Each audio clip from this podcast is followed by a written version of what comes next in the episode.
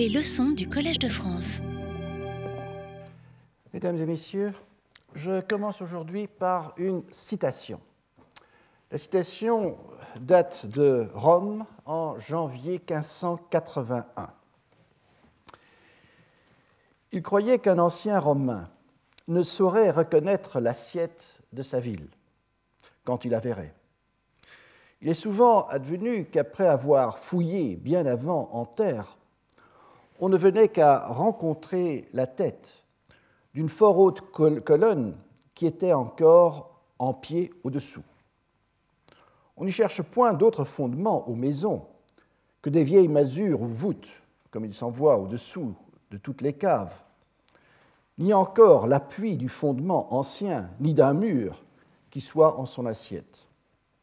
mais sur les brisures même des vieux bâtiments, comme la fortune les a logés en se dissipant. Ils ont planté le pied de leur palais nouveau, comme sur des gros lopins de rochers, fermes et assurés. Cet extrait provient du journal de voyage de Montaigne. Dans ce passage, son secrétaire rapporte les propos de Montaigne lors de sa visite de Rome.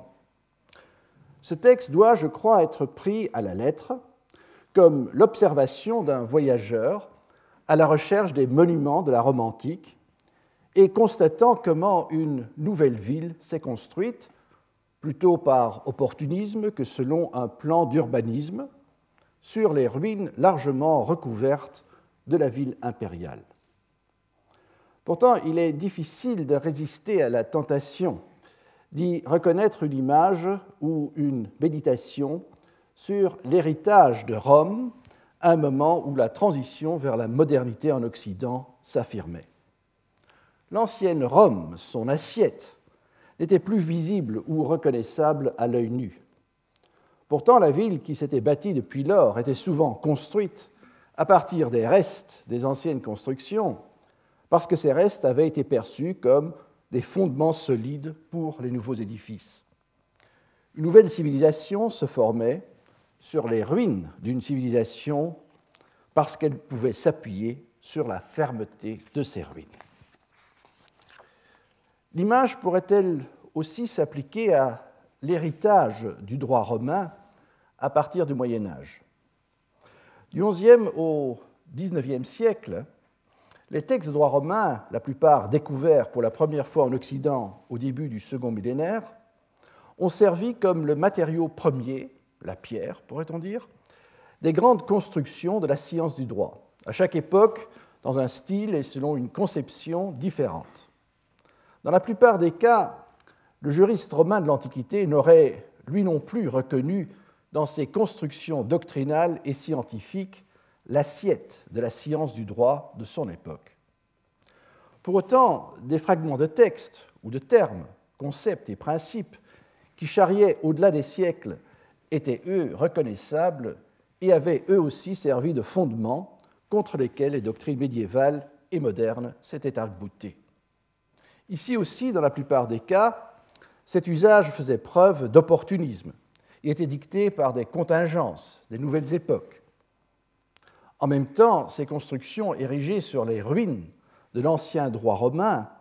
cherchaient la fermeté et l'assurance, pour reprendre les termes de Montaigne, dans la rationalité qu'elles reconnaissaient au droit romain. Cette rationalité, dont l'affirmation se confondait en partie avec des discours successifs reprenant une idée, ou plutôt au fil des siècles plusieurs idées successives que l'on s'est faites de la Rome antique, comme une civilisation et un modèle de gouvernance politique, permettait de construire et de reconstruire la science du droit à l'échelle de la nouvelle civilisation, celle de la chrétienté latine. À travers le prisme du droit, la leçon d'aujourd'hui tentera de mettre en avant que l'Europe occidentale s'est construite depuis la disparition de l'Empire romain, même dans sa fragmentation, en autant d'efforts de remettre en œuvre cette rationalité juridique condition nécessaire d'un pouvoir politique légitime. Or, cette disparition de l'Empire romain ne peut se réduire à la désintégration, ni même la fin symbolique et conventionnelle en 1476 de l'Empire romain d'Occident. la chute de Constantinople, près d'un millénaire plus tard, a pu entraîner une migration importante d'intellectuels, de scientifiques, de négociants vers l'Ouest, sans pour autant réorienter fondamentalement le cours de l'histoire politique, économique ou intellectuelle de l'Occident. L'histoire politique européenne du Moyen Âge et des temps modernes a été fortement marquée en même temps par un idéal constamment mis en échec d'une prétendue restauration de l'Empire et par la mise en œuvre d'éléments de l'héritage de l'Empire à l'échelle d'entités politiques particulières.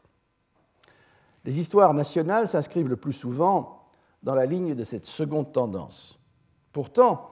le Saint-Empire, malgré le peu de résonance qui lui est accordé dans l'historiographie des pays européens, est à cet égard un cas d'étude privilégié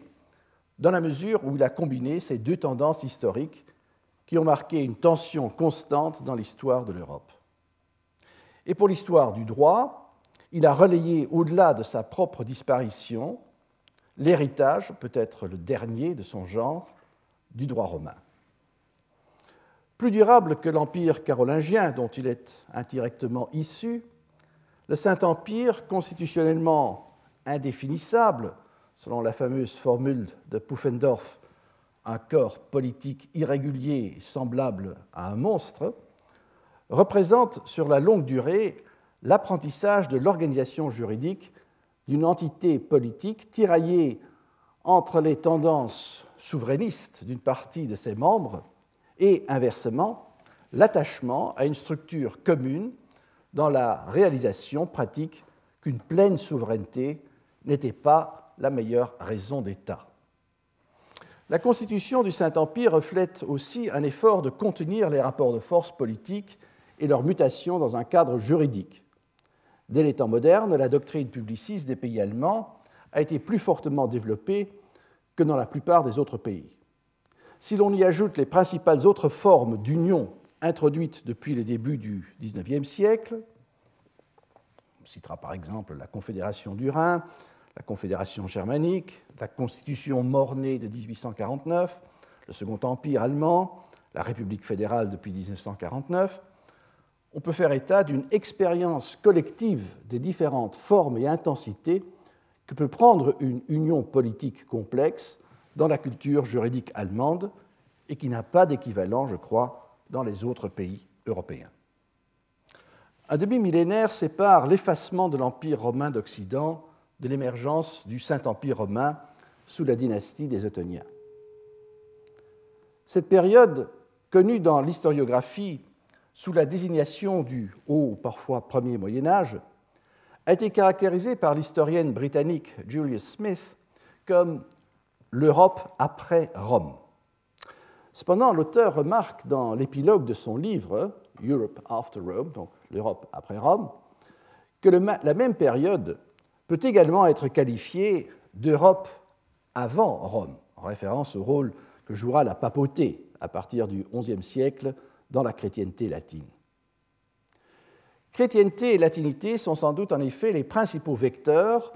du 5e siècle à l'an 1000 de ce qui se dessine malgré les divisions et particularismes qui prédominent à cette époque comme un ensemble, du moins un ensemble potentiel, même au sens politique. Toute cette potentialité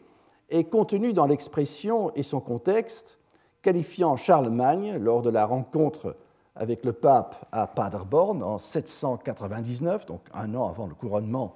impérial de Noël 800, comme pater europé. L'Europe était ainsi devenue un concept politique au Moyen Âge, fortement lié à l'Église romaine, qui perpétuait, en la transformant, la langue latine. Ce double fondement culturel de l'Europe émergente, largement renié et oublié en Europe même au temps présent,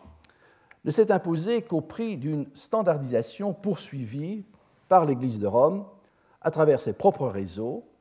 mais aussi comme ultima ratio par les armes et donc par les pouvoirs politiques séculiers. Julius Smith attache beaucoup d'importance dans son histoire culturelle du Haut Moyen Âge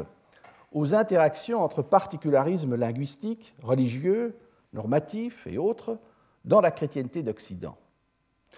Pour cette historienne, on reconnaît ce cri de cœur lorsqu'elle voit s'évanouir l'époque à laquelle elle s'est attachée, alors je cite en traduction de l'original anglais, quand les différentes formes locales de christianisme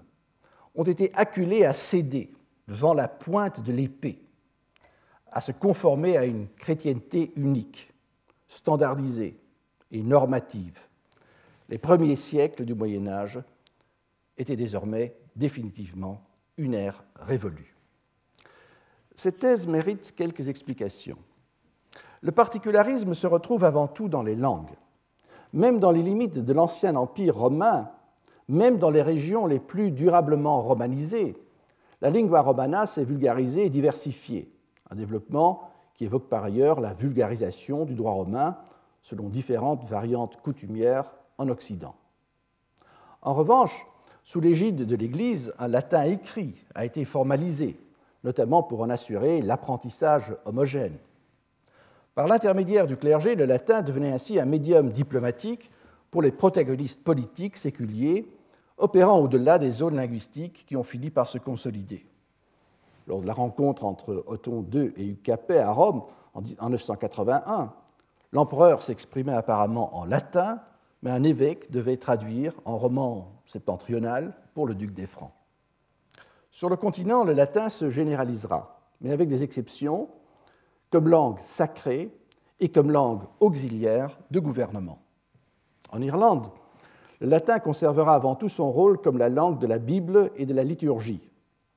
La transposition de l'alphabet latin à l'usage vernaculaire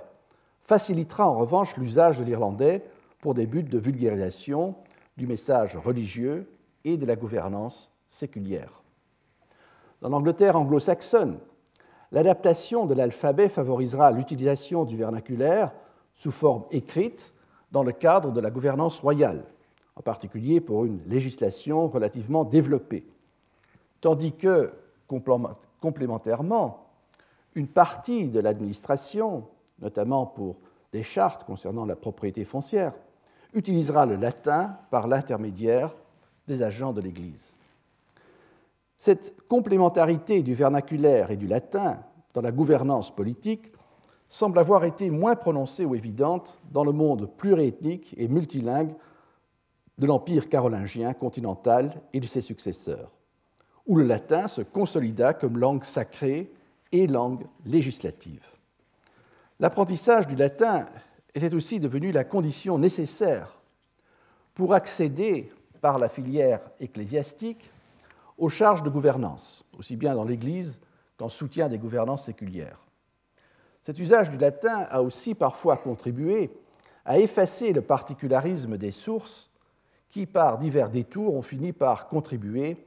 à la culture de la gouvernance publique en Europe. Ainsi, l'œuvre de l'homme d'Église du IXe siècle, Inquemar de Reims, connaisseur du droit canonique de son temps, et qu'une grande influence sur la conception du ministère royal en Occident, s'inspira conventionnellement de la tradition chrétienne de l'Ancien Testament et des pères de l'Église. Une source qu'Inkmar a pu croire attribuable à Cyprien de Carthage remontait en fait à un ouvrage éclectique irlandais du 7e siècle, le Testament de Moran, qui synthétise plusieurs thèmes qui deviendront caractéristiques de la conception de bonne et de mauvaise gouvernance du prince au second Moyen Âge. Cet ouvrage, rédigé en ancien irlandais, n'a pas été diffusé au-delà de l'Irlande. Mais ses idées principales sur la justice ou vérité de la gouvernance royale furent reprises dans le traité sur les douze abus du monde ou douze abus du siècle, le titre est latin, Seculi, également rédigé en Irlande au 7e siècle, mais en latin, ce qui assura ce traité une large diffusion en Angleterre et sur le continent. C'est ce traité dont Hikmar a vraisemblablement eu connaissance, assurant ainsi indirectement une répercussion européenne, un ouvrage irlandais ayant puisé lui-même dans les sources bibliques et chrétiennes de l'Antiquité tardive. Ces filières politico-religieuses aux ramifications européennes ont contribué à une conception de la monarchie comme symbole d'un ordre politique au service de la finalité chrétienne, partant comme un instrument devant assurer la conformité avec une doctrine uniforme du christianisme dicté par l'Église de Rome. La manière dont la population d'un État national conçoit son ordre politique est ancrée dans son histoire. La perception de cette histoire est largement définie par une historiographie nationale, elle-même déterminée par le contexte politique et idéologique de son époque. L'historiographie française n'a guère échappé à une perspective de continuité, même au-delà de sa summa division entre l'Ancien Régime et l'avènement de la souveraineté populaire à la Révolution française, entre la formation de la nation sous la monarchie, voire même antérieurement, et la poursuite de cette formation sous les régimes issus de la Révolution. En Angleterre, l'héritage de l'historiographie Whig, dont la formule de continuité historique a davantage été recherchée dans l'attachement aux libertés des individus attribués au caractère national, n'a pas disparu d'une vulgarisation idéologique de l'histoire encore vivante au XXIe siècle, qu'on a pu le constater en 2015 lors des commémorations du 800e anniversaire de la Grande Charte. En Allemagne, l'agenda d'un État-nation a engendré, en particulier à partir du milieu du XIXe siècle, et notamment dans la lignée de l'historien Leopold von Ranke, une historiographie largement inspirée par des conceptions de pouvoir étatique, aussi bien dans son ordre interne que dans ses relations extérieures,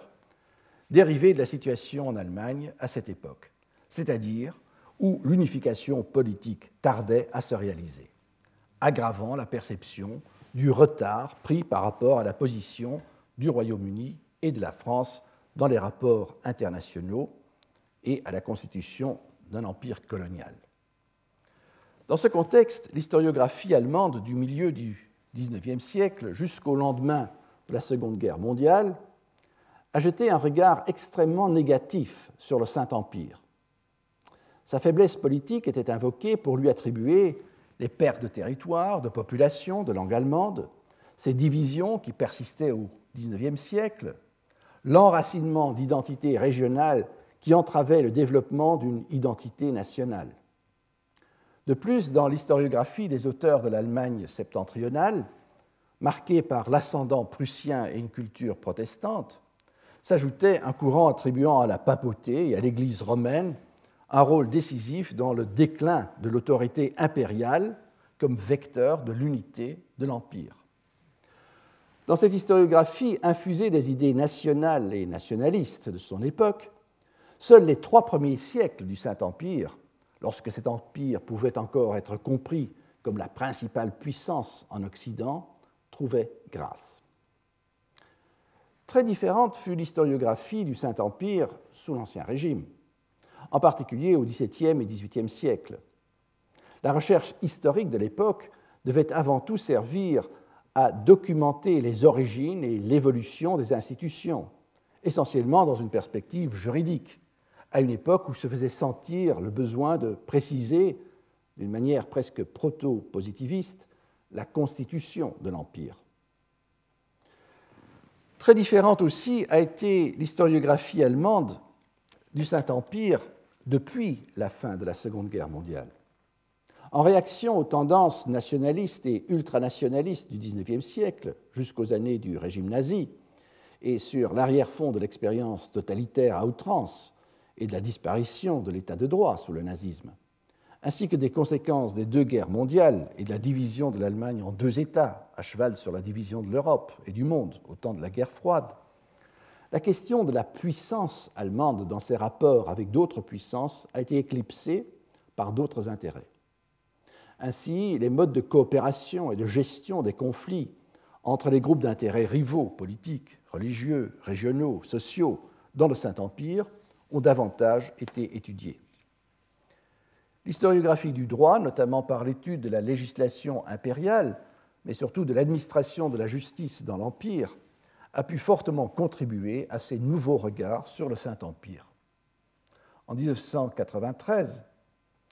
une grande exposition commémorative à l'occasion du troisième centenaire de la relocalisation de la Chambre impériale de justice à Wetzlar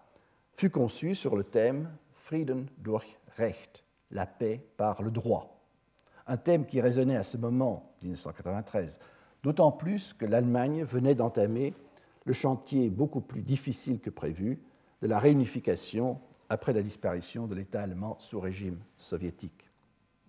En 2006, le bicentenaire de la dissolution du Saint-Empire fut l'occasion de présenter à un grand public l'interaction entre l'Empire et ses membres sur l'histoire sociale, économique, culturelle. L'histoire politique devenait elle-même un laboratoire constant de cette interaction et des efforts de maîtriser une complexité politique croissante. Dans l'après-guerre et dans le contexte de la construction européenne, le fait même que le Saint-Empire n'ait pas été, à partir du bas Moyen Âge, une puissance hégémonique, mais lui-même un ensemble dans lequel divers conflits d'intérêts étaient susceptibles d'être soumis à des modes institutionnalisés de gestion ou de résolution,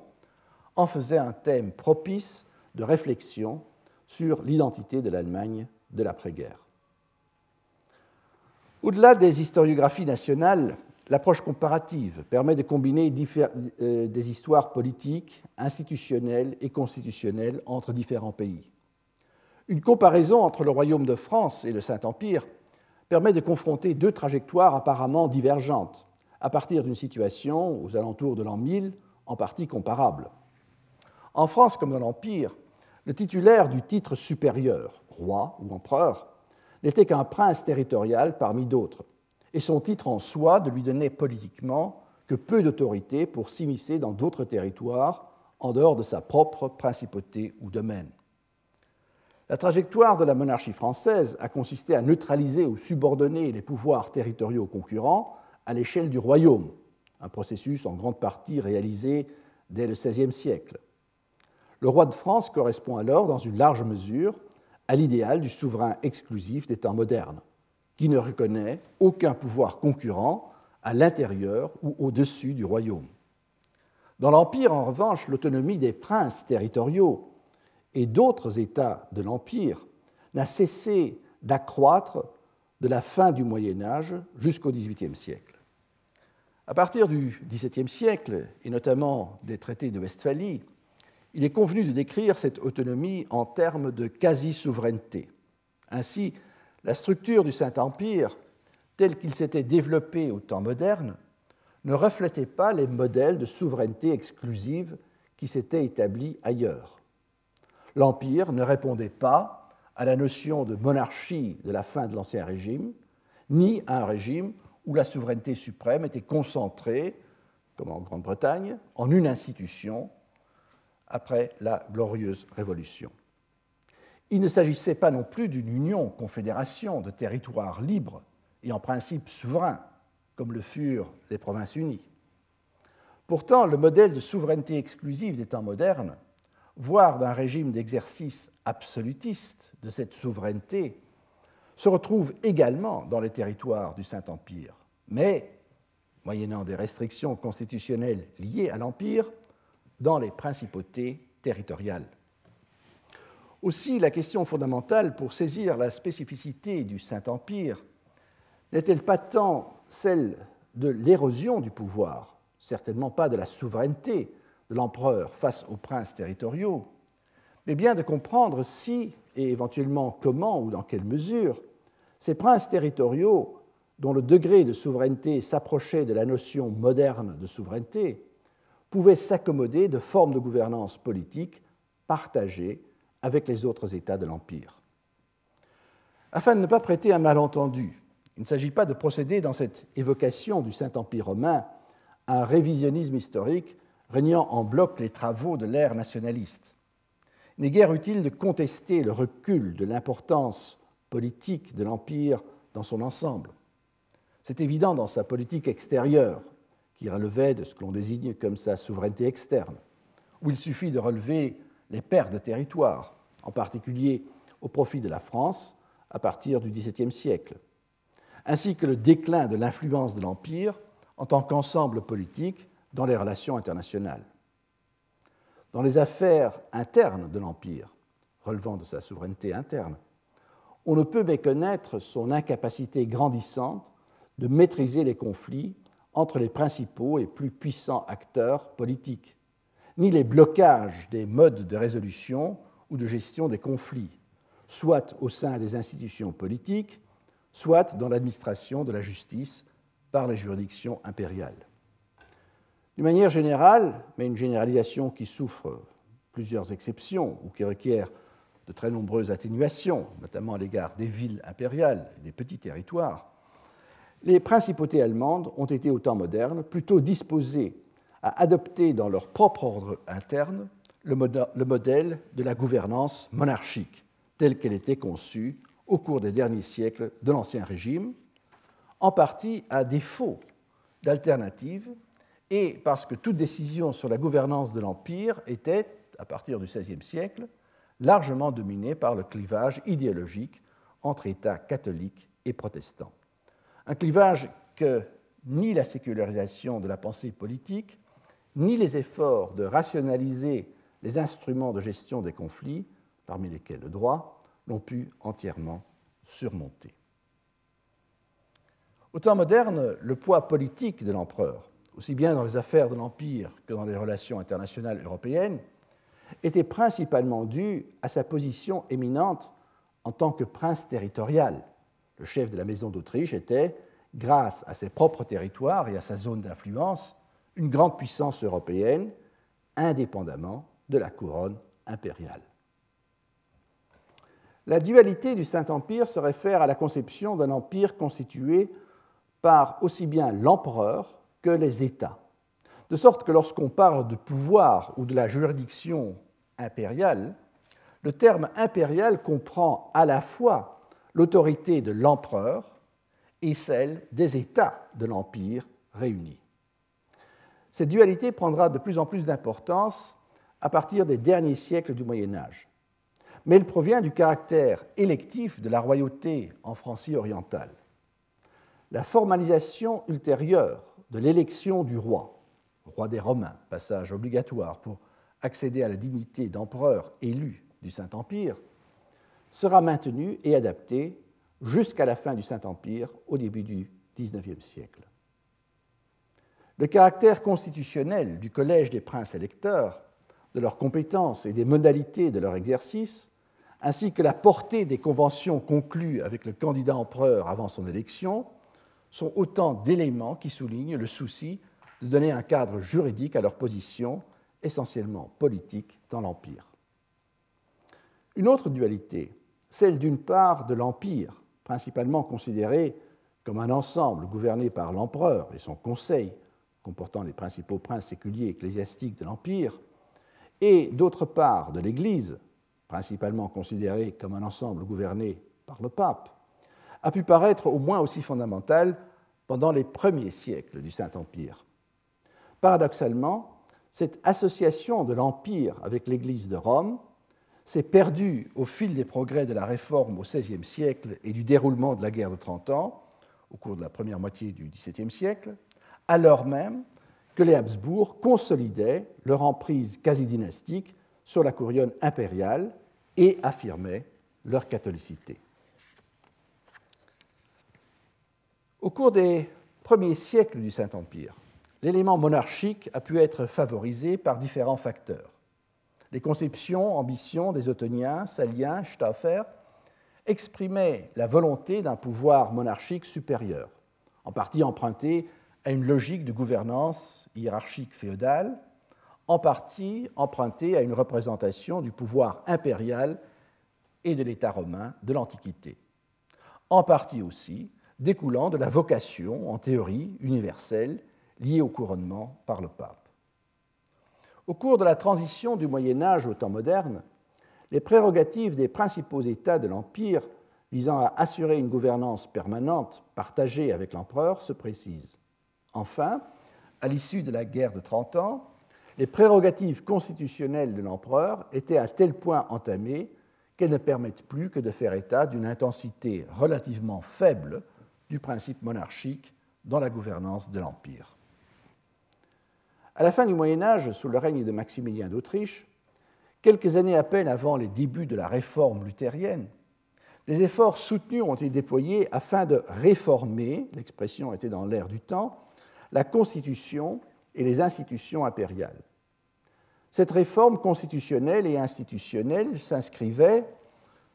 sur la longue durée, dans un processus de juridisation de l'organisation de l'Empire, dont les prémices étaient déjà reconnaissables lors de la fameuse assemblée de Roncalia,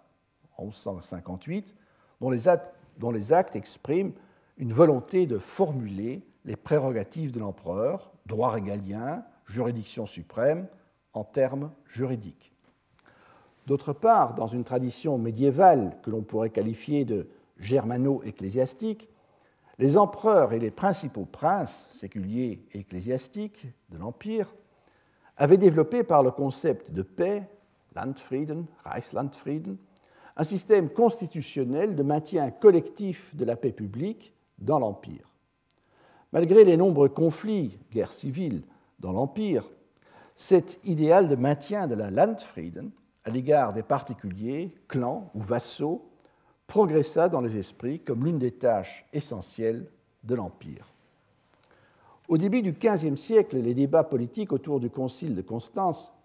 avaient ravivé l'attention sur le rôle du Concile dans l'Église et la possibilité de transposer les principes avancés à la situation politique dans l'Empire. La question du règlement pacifique des violations de la paix de l'Empire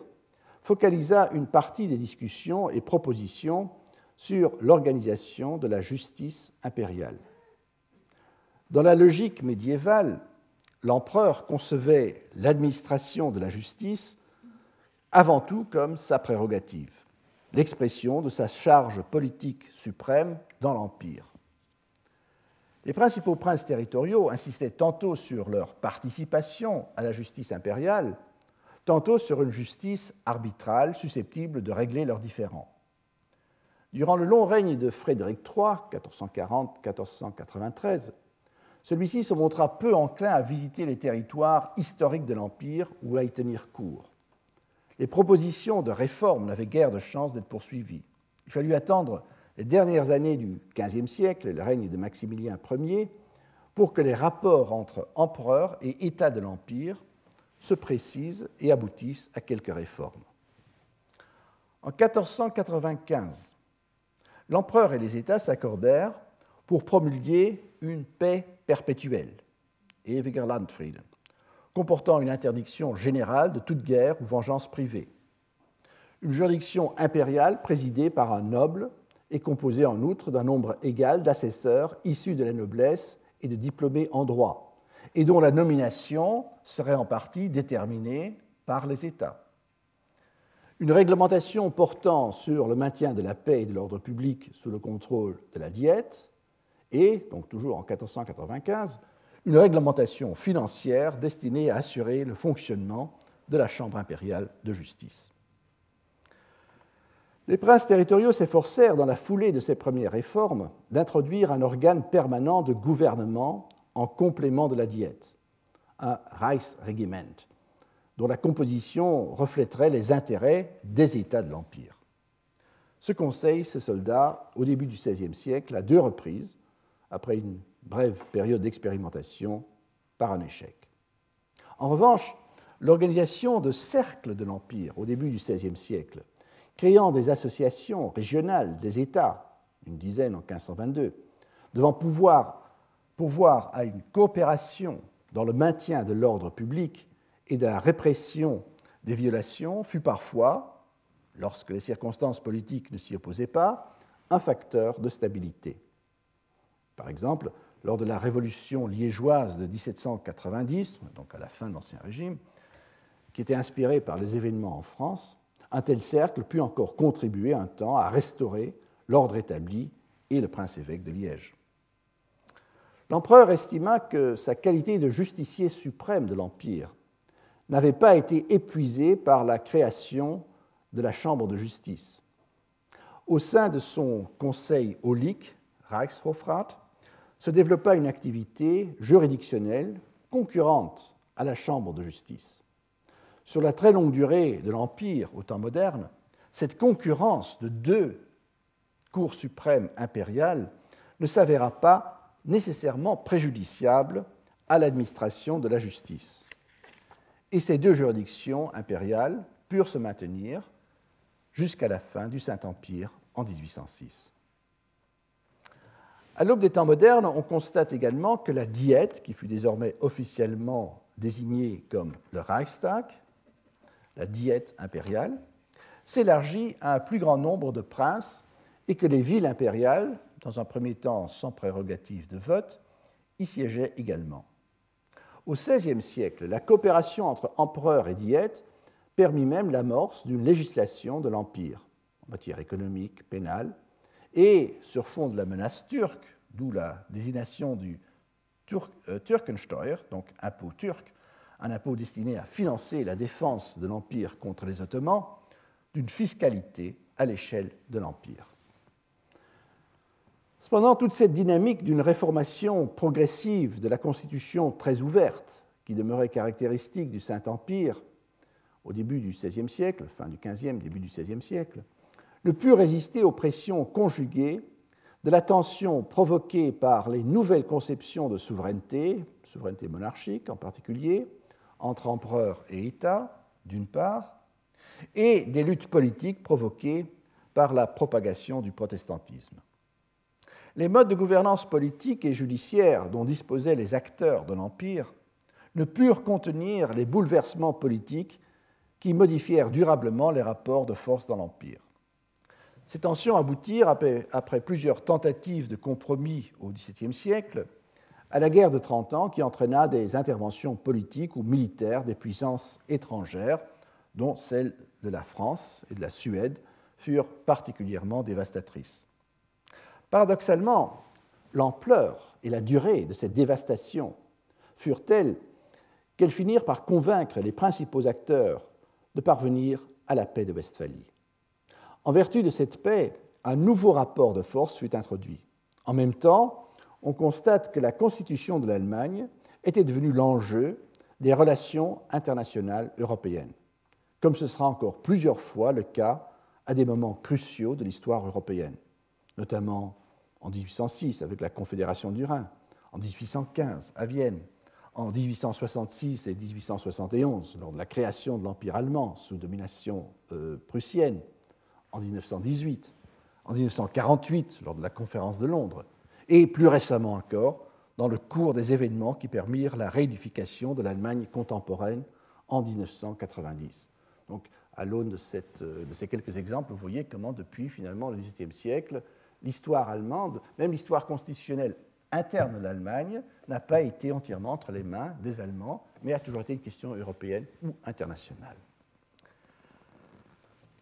Il serait exagéré de faire état d'un nouvel équilibre des rapports de force dans l'Empire à l'issue des traités de Westphalie. Sans doute l'affirmation de la quasi-souveraineté, même dans les relations étrangères, des princes territoriaux et l'érosion correspondante du pouvoir de l'empereur et des institutions impériales pouvaient s'inscrire dans une tendance qui s'était déjà fortement dessinée dès la fin du Moyen Âge. Mais dans la nouvelle constellation des relations internationales européennes du XVIIe siècle, ni l'Empire ni ses États, quasi souverains, hormis les territoires des Habsbourg autrichiens et plus tard la Prusse, ne purent jouer un rôle autonome de puissance majeure au cours des derniers siècles de l'Ancien Régime. Pour certains territoires limitrophes, ce réagencement des pouvoirs fut catastrophique. Exposés, point de vue allemand, exposés à l'expansion territoriale de puissances étrangères, ils furent soumis aux intérêts de telles puissances, plusieurs territoires maritimes sur les côtes de la Baltique et de la mer du Nord étant attribués à la couronne suédoise ou danoise, les villes et territoires alsaciens acquis par la France, ou au long des guerres de Louis XIV, conquise et annexée au royaume. Depuis la paix de Westphalie, la constitution impériale comportait, hormis ses pratiques non écrites, des actes fondamentaux remontant jusqu'au Moyen Âge, comme par exemple la bulle d'or de 1356. Différentes lois fondamentales écrites de l'Empire, comme par exemple la loi déjà citée de 1495 établissant la Chambre impériale, des conventions ou capitulations conclues avec les princes électeurs au moment de l'élection de l'empereur, en somme des actes et pratiques propres aux acteurs politiques de l'Empire, des dispositions ensuite reprises dans les traités de Westphalie et traités ultérieurs, c'est-à-dire des actes appartenant à l'ordre international et échappant ainsi à la disposition des acteurs allemands de l'Empire eux-mêmes. Dans la mesure où, au XVIIIe siècle, ces actes internationaux furent non seulement conçus comme des sources normatives du droit positif des gens, mais aussi comme l'expression d'une normativité immanente des rapports internationaux, ce qu'il était convenu d'appeler le droit public de l'Europe, les traités gouvernant les relations internes allemandes, mais aussi les règles constitutionnelles allemandes que sous-tendaient ces traités, étaient en même temps ancrés dans l'ordre juridique international et dans l'ordre constitutionnel allemand interne.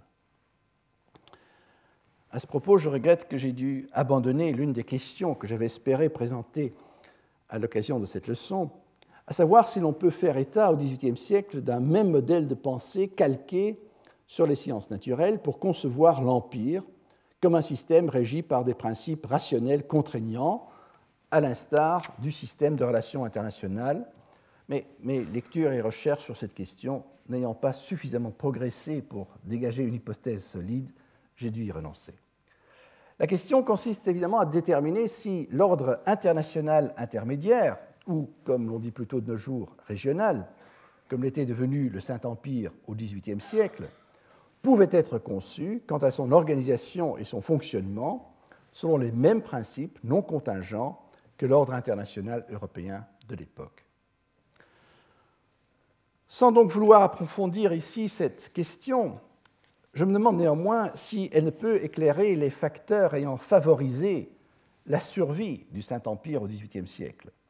sa disparition n'ayant finalement été provoquée que par une pression politique inédite et assez brutale provenant de l'extérieur. Or, l'Empire, bien plus que la paix westphalienne, demeurait la meilleure garantie d'intégrité politique pour les très nombreux petits et moyens États, ainsi que pour les principautés ecclésiastiques, pour autant qu'ils n'étaient pas géographiquement exposés à une puissance étrangère aux visées de conquête. D'autre part, la pensée des relations internationales fortement marquée par le principe de l'équilibre des forces n'avait pas seulement un effet nécessairement conservateur, il était susceptible, en cas de remise en cause de l'équilibre existant par une grande puissance régionale, d'inciter d'autres grandes puissances régionales à obtenir un renforcement compensatoire, souvent au détriment des acteurs les plus faibles. Ce processus fut engagé par la montée en puissance de la Prusse au XVIIIe siècle et la rivalité croissante avec la puissance habsbourgeoise qui en résulta. Celle-ci, au lendemain de la guerre de la succession d'Espagne, avait également renforcé sa propre position,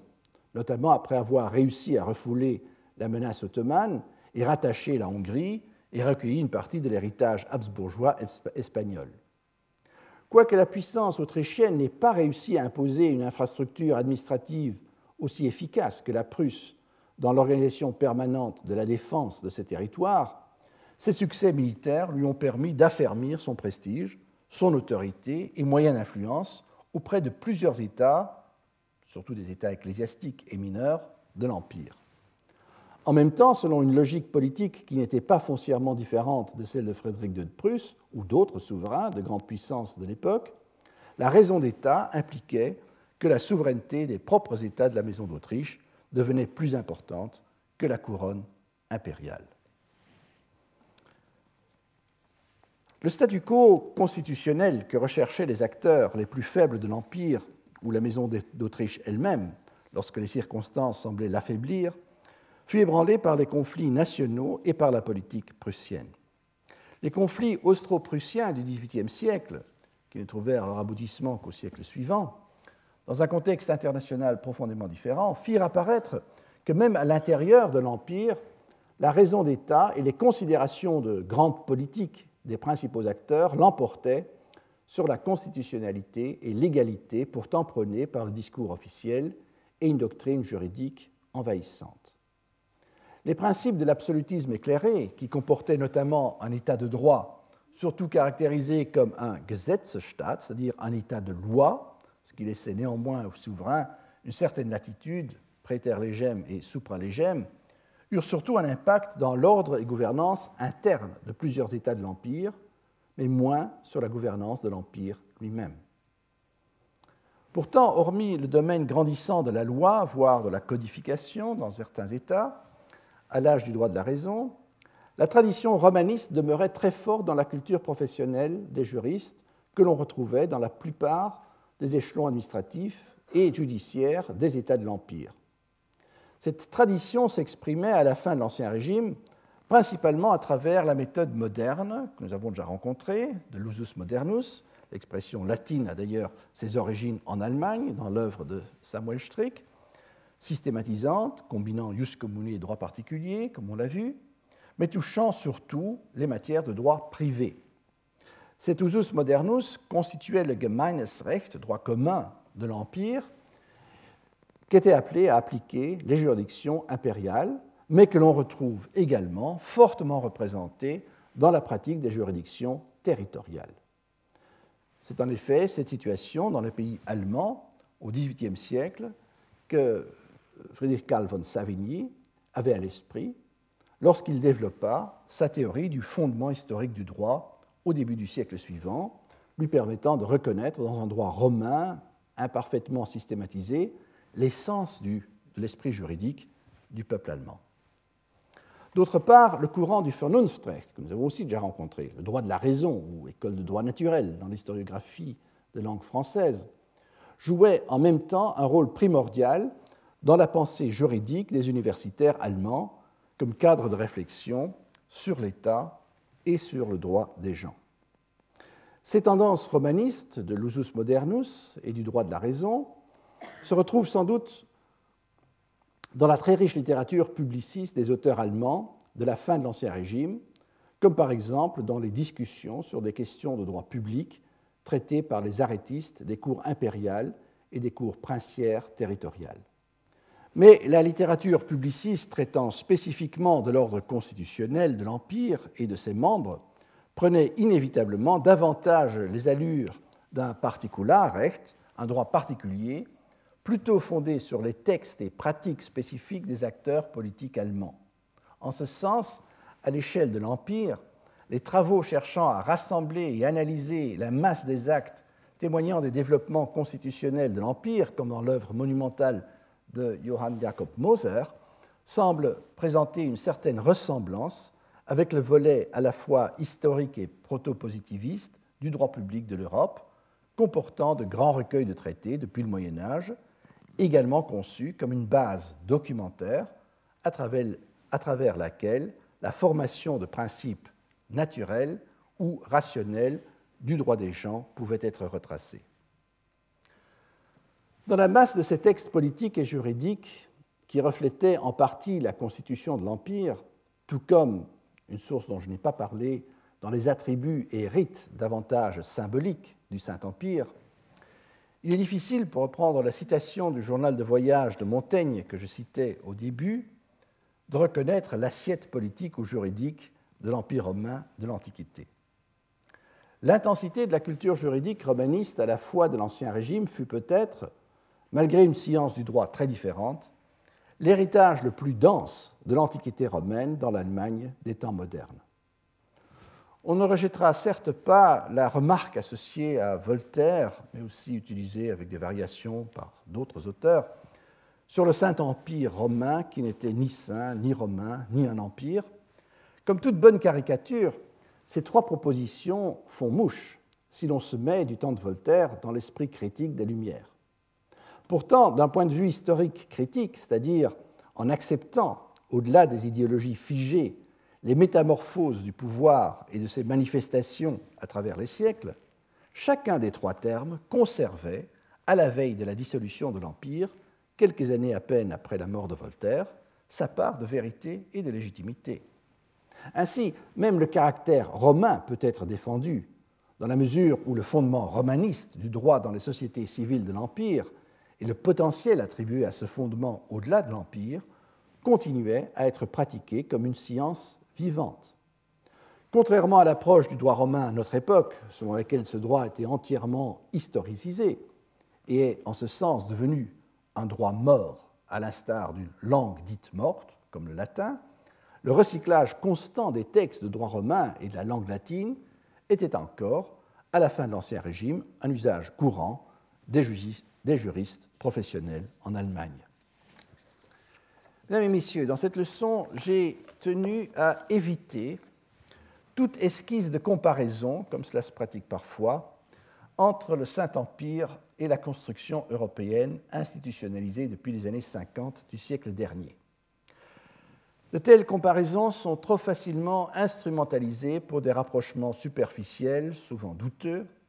tantôt négatifs, invoquant l'impuissance politique de l'Union dans les relations internationales ou la défense, par exemple,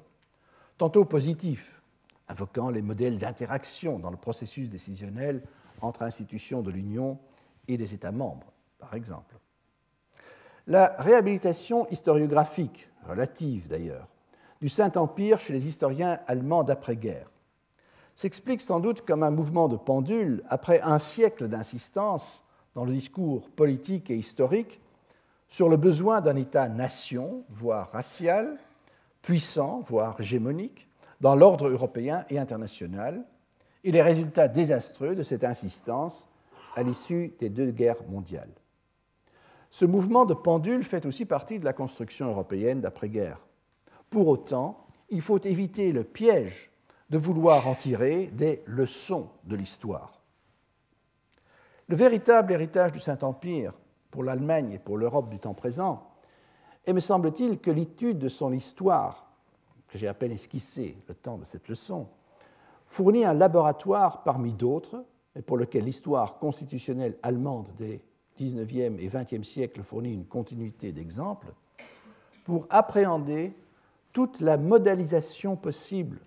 au gré des circonstances et contraintes politiques de ce que signifie une union politique dans un contexte de particularisme concurrent. Une telle conscience des modélisations possibles me semble de loin plus utile afin de penser ce que peut être dans toute sa diversité une union politique plutôt que le référentiel d'une notion abstraite lorsqu'elle est dénuée de ses contextes historiques de souveraineté. En même temps, l'histoire du Saint-Empire permet aussi d'apprécier les forces et les faiblesses d'un ordre constitutionnel et juridique, aussi ancré puisse-t-il paraître. Montaigne, de nos jours, s'il effectuait un voyage à travers l'Allemagne contemporaine, pourrait sans doute également observer, mais je suppose seulement à travers les institutions et non pas à travers l'urbanisme, combien la République fédérale a été construite sur d'anciennes ruines cachées sans que les grands publicistes allemands de l'Ancien Régime ne puissent, à l'œil nu, y reconnaître l'assiette du Saint-Empire. Je vous remercie. Retrouvez tous les contenus du Collège de France sur www.colège-2-france.fr.